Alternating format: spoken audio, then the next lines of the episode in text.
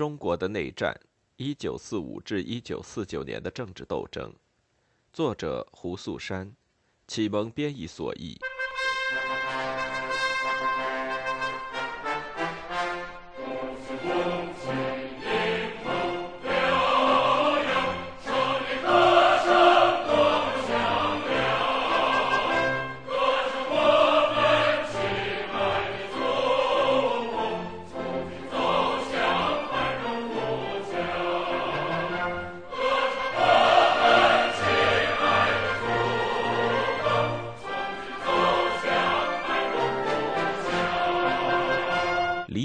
主席解释道：“问题并不在于佃农家庭的数量，封建控制不仅仅指土地所有权的集中，也是指总体上的政治和经济剥削。这两种剥削在任何一个村子里都可能显得毫不相干，但事实上他们是紧密地联系在一个系统中的。一些干部认为，反腐败和反对当地恶霸最能发动农民，所以他们机械将这些问题与减租分开处理。”这种错误认识源于农民的一种自然倾向，即只回击那些直接虐待、欺骗、威胁他们的人。在土改的过程中，人们常会被各种其他目标所吸引，以至于忽略了主要任务。李玉警告道：“例如，打击小偷和生活作风有问题的妇女，相对来说并不重要，除非农民能被容易地动员起来。一般来说，只有农民提出这样的要求，他们才会成为打击对象。”惩治腐败的官员和当地恶霸无疑重要的多，他们和地主一起构成了封建势力的主体，并且和地主一样是斗争的主要对象。在莒南县，有些恶霸并不是地主，而是富农，甚至是中农，但在当地的权力结构中，他们与地主有共同的利益，并会联合起来保护这种利益。因此，减租减息是从经济上挑战他们的权利。反腐败和反恶霸的斗争，则是从政治上打击他们，两者的目标实际上是一致的。共产党发现自己的土地理论无法解释山东农村的实际情况，并一度为此感到困惑，但他们马上根据干部在工作中的直接经验，对土地政策进行了务实的调整。需要指出的是，在所有地区，共产党的目标都是相同的。共产党最终的目标及革命的第二个任务是扩大生产和逐步实现集体化，而在此之前，必须削弱现有的经济体系，颠覆当前的政治权力结构。共产党认为，只有发动农民参加革命，才能完成革命的主要任务，而只有让农民看到革命能给他们带来直接的好处，他们才会参加革命。空话和抽象的理论对农民没有任何意义。李玉仿佛预见到了毛泽东的关于看得见的物质利益的发言，他宣称，一旦群众的生活得到改善，他们的觉悟和参加革命的意愿也会随之提高。他同时强调，有许多种革命工作，以及许多种让农民获得物质利益的方法。他鼓励干部使用所有这些方法，并提醒他们，党的土地政策是农村群众动员工作的理论基础。李玉的讲话背后的意思是，减租减息是其他所有工作的中心。李玉还认为，根本而言，首先要让群众获得切实的利益，整顿党支部，建立农村政治结构，发展群众组织，所有这些工作对发动农民都是非常重要的。但他强调，让农民获得物质利益是这个过程中必须首先完成的工作，也是最重要的一步。事实上，黎的说法多少有些夸张。接下来，他谈到了发动农民的具体步骤。第一步是教育干部，尤其是新干部，让他们了解党的政策和群众运动方法的精神和含义。第二步，将他们派遣到各个村子开展工作，对农民的生活条件进行调查，特别是调查那些最贫穷和受压迫最深的农民。初步调查之后，干部开始教育和组织村民。这种教育为创建农民协会、雇工协会、妇女会、儿童团以及其他组织奠定了基础。干部会告诉农民，他们所遭受的苦难都是阶级压迫和剥削的结果。第三步，当农民对阶级压迫有了一定了解后，干部将在他们中间发展新的积极分子。积极分子一般是受压迫最深、警惕性最高、最能团结其他村民的人。第四步，一旦基层村组织领导能力、群众觉悟这些条件具备以后，就可以开始斗争。干部会尽量清楚地告知农民开展斗争的原因，他们将从中获得的好处以及斗争的界限。那些对待农民最严厉的和最不公正的个人会被揭发出来。并接受公开的指控。斗争有非暴力和暴力两种形式，也就是文斗和武斗。前一种斗争包括批评、声讨及控诉会，但当农民报复那些曾经伤害、压迫或杀死过他们亲人的人时，斗争可能会进入一个更加暴力的阶段。在这一阶段，被控诉的对象可能会被戴上高帽子游街示众、被殴打以及遭受类似的虐待。此时，减租减息和清算工作才算真正完成。最后，必须巩固斗争成果。具体做法包括按照大多数人的愿望分配斗争成果，讨论和纠正错误，将斗争中表现最突出的积极分子吸收入党，整顿党支部，建立领导机构，成立民兵组织和其他群众组织，警惕地主的反击，改革村政府，最后是发展生产。在土地所有权并不集中的地区，共产党对这一程序进行了卓有成效的改进。新的斗争方法是让多个村子的村民一起参加批斗大会。在审判特别富有的地主或名声很坏的恶霸时，最多可能有来自一百个村庄的数千名群众聚集在一起参加控诉和清算大会。无论自由知识分子是否了解共产党农村工作的细节，但正如他们指出的。土地改革是共产党在农村扎根的关键。到一九四五年，开展斗争已经成为共产党农村工作的基石和中心，即发动农民摧毁农村现有的经济和政治制度，创造新的制度。根据记录，在一九四四年至一九四五年间，菊南县开展了一千七百八十二次斗争活动，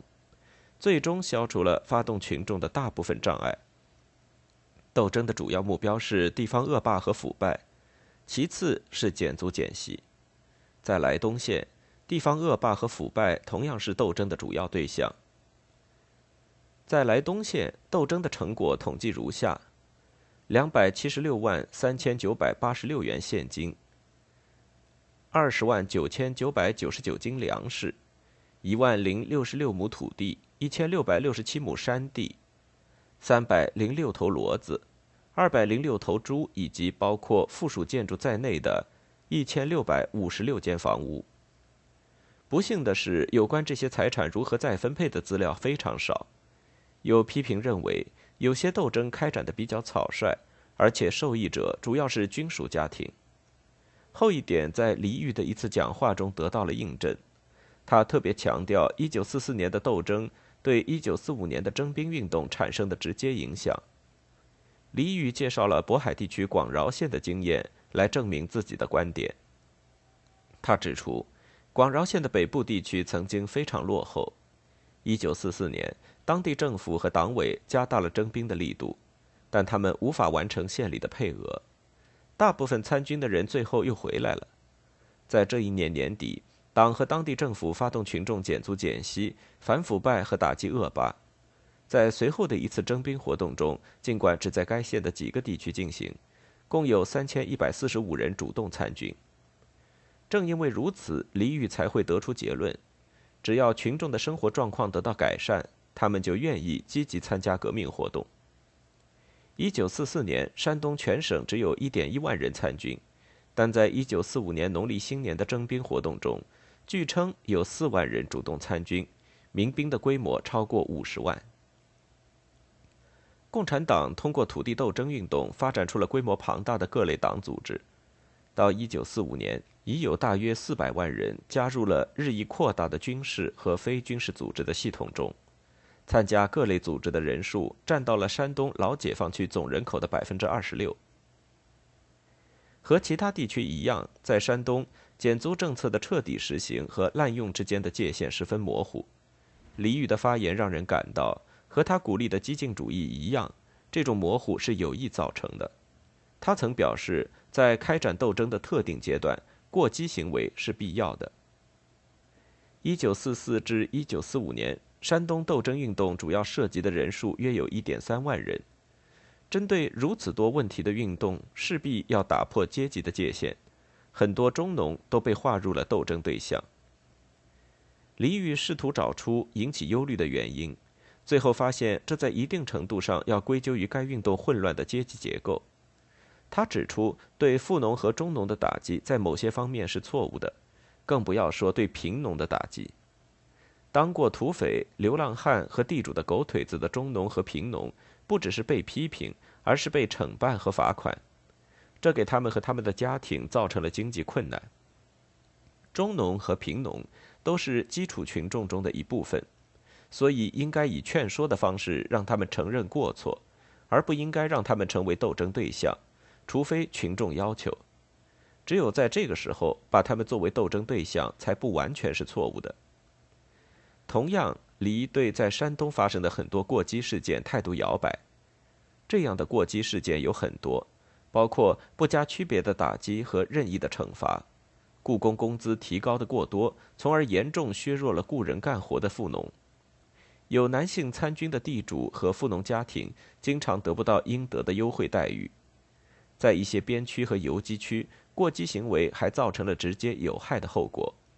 很多人被逼与日本人或其他反动势力勾结，而这还不是全部。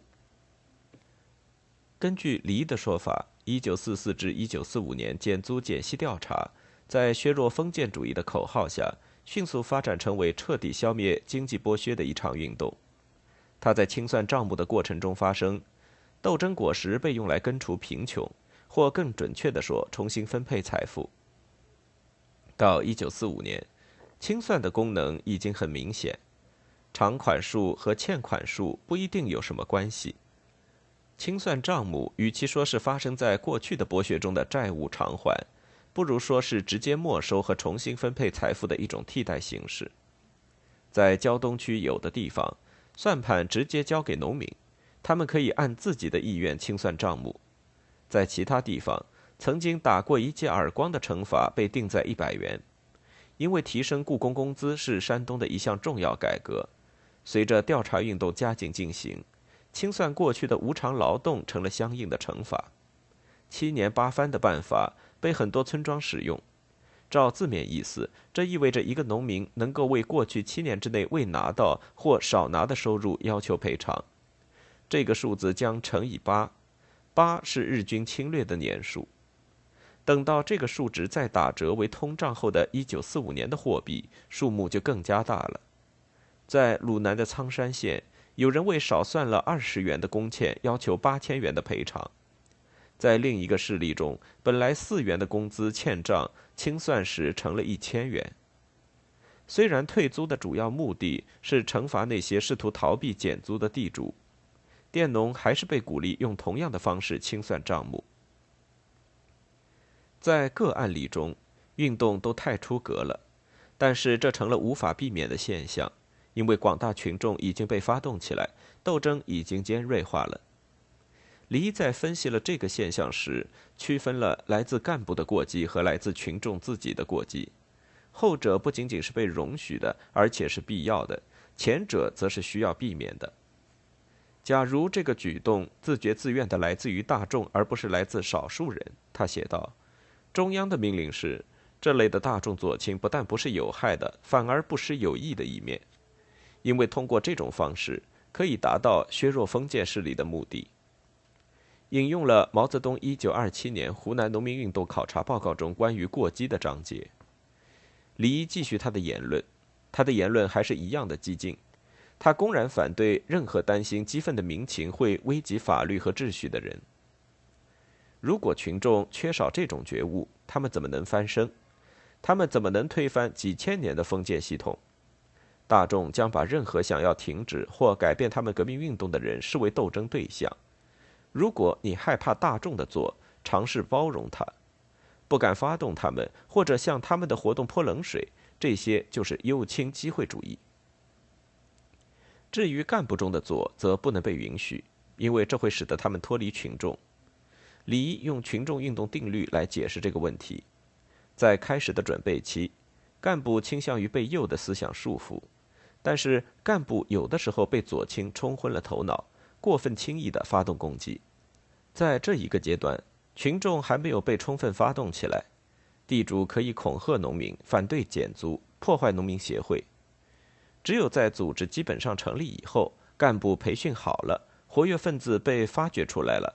农民听从了宣传，才是运动的第二阶段或者斗争阶段。在斗争阶段，左是不可避免的，干部将帮助群众打倒地主，粉碎地主阶级在农村的反动统治，建立群众的上层政权。地主对此肯定会负隅顽抗，必须斗争至反动阶级意识到除了接受现实别无选择。当斗争进入第三阶段。团结成为这一阶段的指导方针。李声称不可能与地主和平相处，团结必须从斗争中得来。如果团结来得太容易，群众将不能站起来，局势会沦为彻底的失败。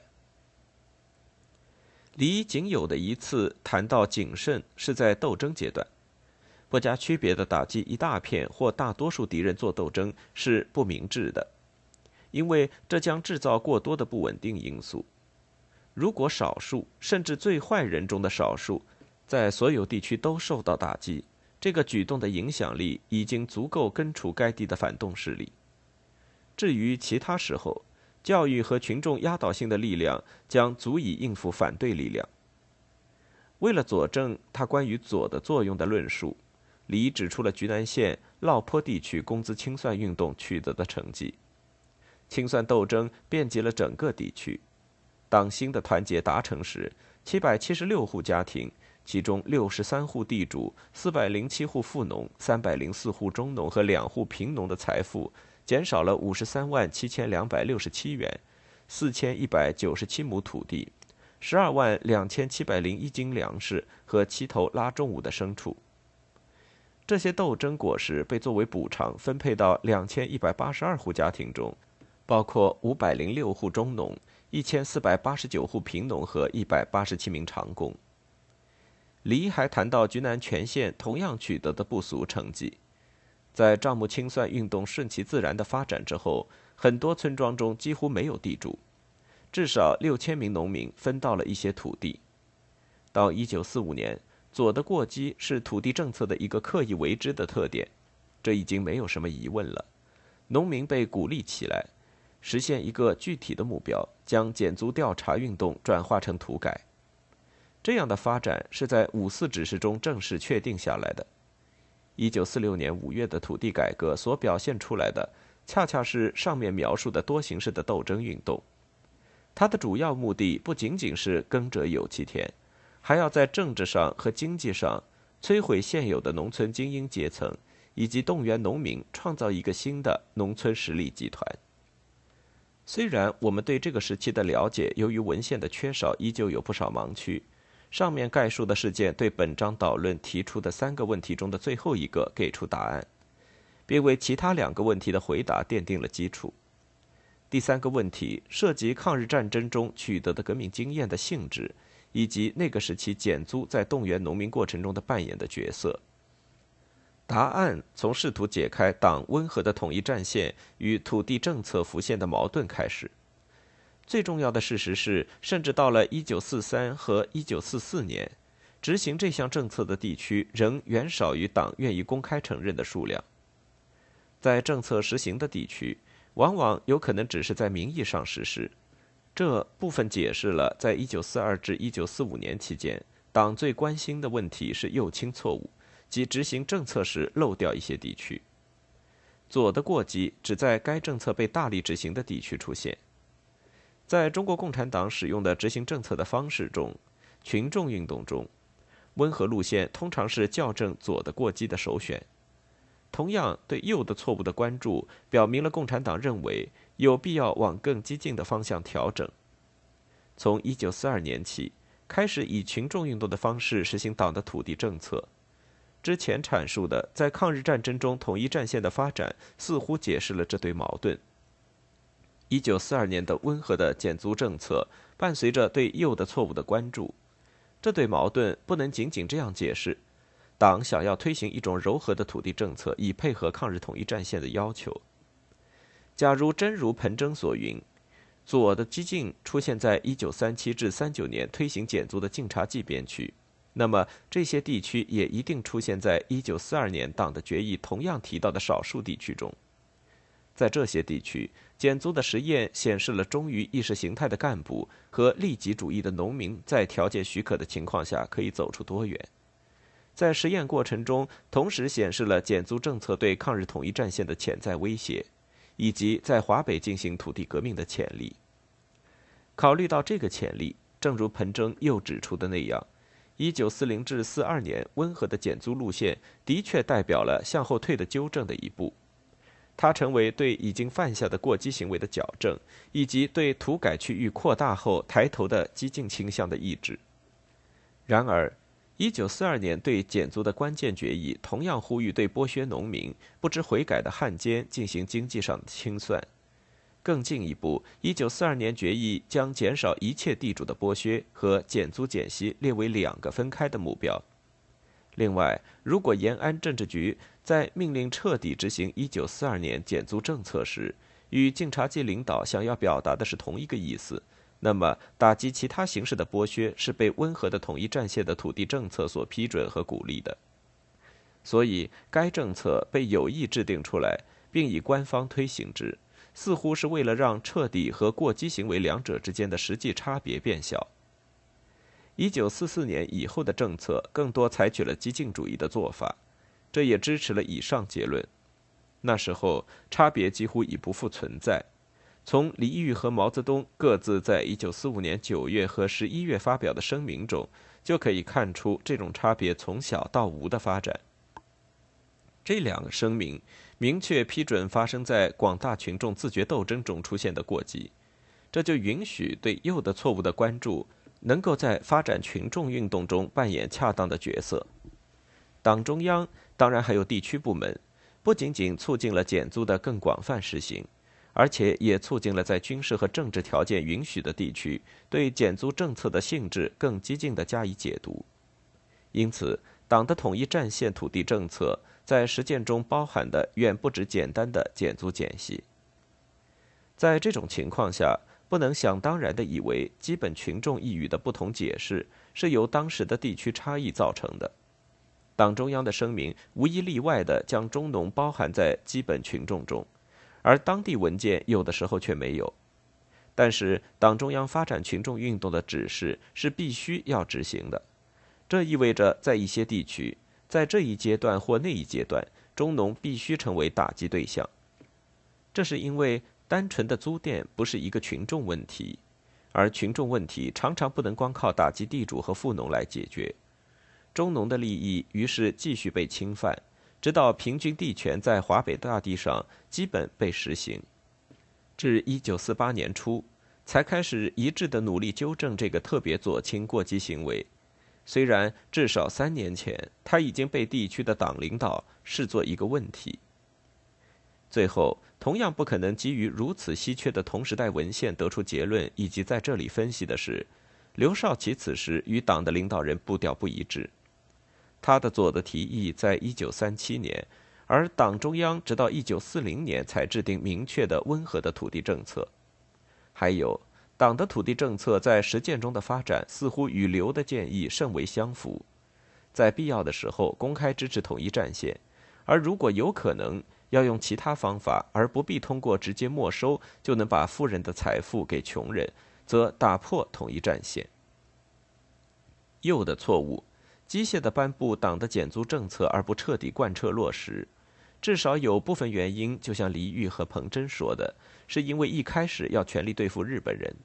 而且为了对付日本人，各阶层的人们被拉到反抗运动中来。但是右的错误同样反映了现有的生存问题。一九四二年的政策声明指出，减租在直接被敌人威胁的地区应该减缓力度。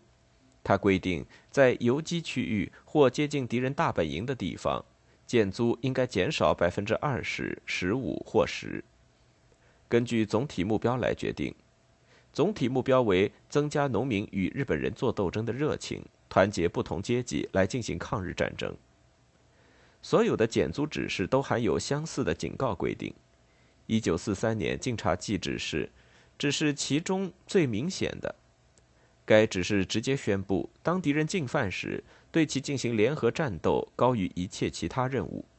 敌人的攻势很猛，在土地政策能够在任何区域被有效执行之前，必须在军事上驱逐敌人，打破敌人的政治控制，建立起一个新权力结构的核心。制定于一九四三年的党的十大纲领，第一条是与敌人作斗争，最后一条是减租减息，而中间八条的六条涉及政治和管理工作，这不是偶然的。就共产党根据地的全面发展而言，第一条是首要的，中间八条是必要的，最后一条取决于所有的前面九条。他们代表了共产党吸取的关于怎样在中国农村进行革命战争的教训的总和。整个区域只有满足了特定的军事和政治的先决条件，土地政策和它所引起的阶级斗争，才能在村子里变成所有其他工作之母。抗日运动动员了人民，在一九四三年以后，日本的攻势开始减弱的时候，共产党为大规模的实现这一先决条件提供了必要的领导。然而，关于单独的减租减息，该政策很显然在共产党抗日根据地的最初发展中扮演着次要角色，因为当时它还没有被广泛执行。但是，激烈的没收土地是统一战线土地政策所要避免的，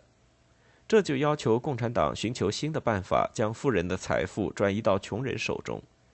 在那些租佃问题并不突出。贫穷和财富分配不平等却很普遍的地区，这是一个重要的事件。作为研究结果，到1945年，共产党的农村土地政策已经增加了不少内容，特别是加入了一系列通过清算旧账的策略，为华北的基础群众带来好处的举措。除了分配战斗果实这一物质上的激励，共产党还为全体农民最深恶痛绝的问题提供了解决方案。